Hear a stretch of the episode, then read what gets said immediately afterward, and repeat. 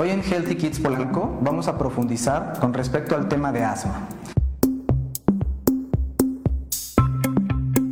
El asma es una enfermedad crónica e inflamatoria de la vía respiratoria inferior. Esto quiere decir que hay inflamación de los pulmones y que al ser crónica no es una enfermedad que se cure. Se logra controlar con los tratamientos disponibles, pero no se habla de curación.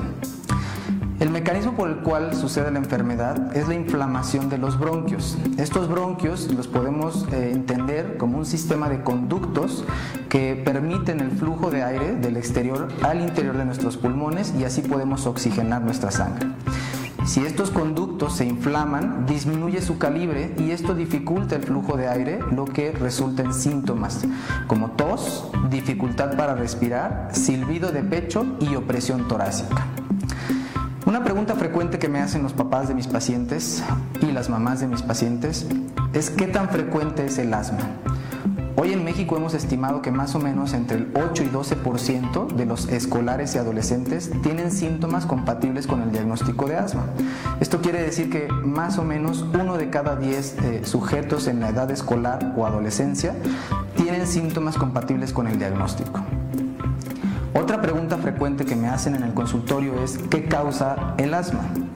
Hoy entendemos que el asma es una enfermedad multifactorial, es decir, no hay una sola causa eh, y por ende no es tan fácil identificar factores de prevención. Eh, entendemos que el asma es causada por una susceptibilidad genética heredada y que ante una exposición ambiental se genera la enfermedad. Entonces, por esta misma causa eh, es que entendemos a el asma como una enfermedad multifactorial. Otra pregunta muy interesante es si se puede evitar o prevenir el asma. En términos generales, el asma no se considera una enfermedad prevenible.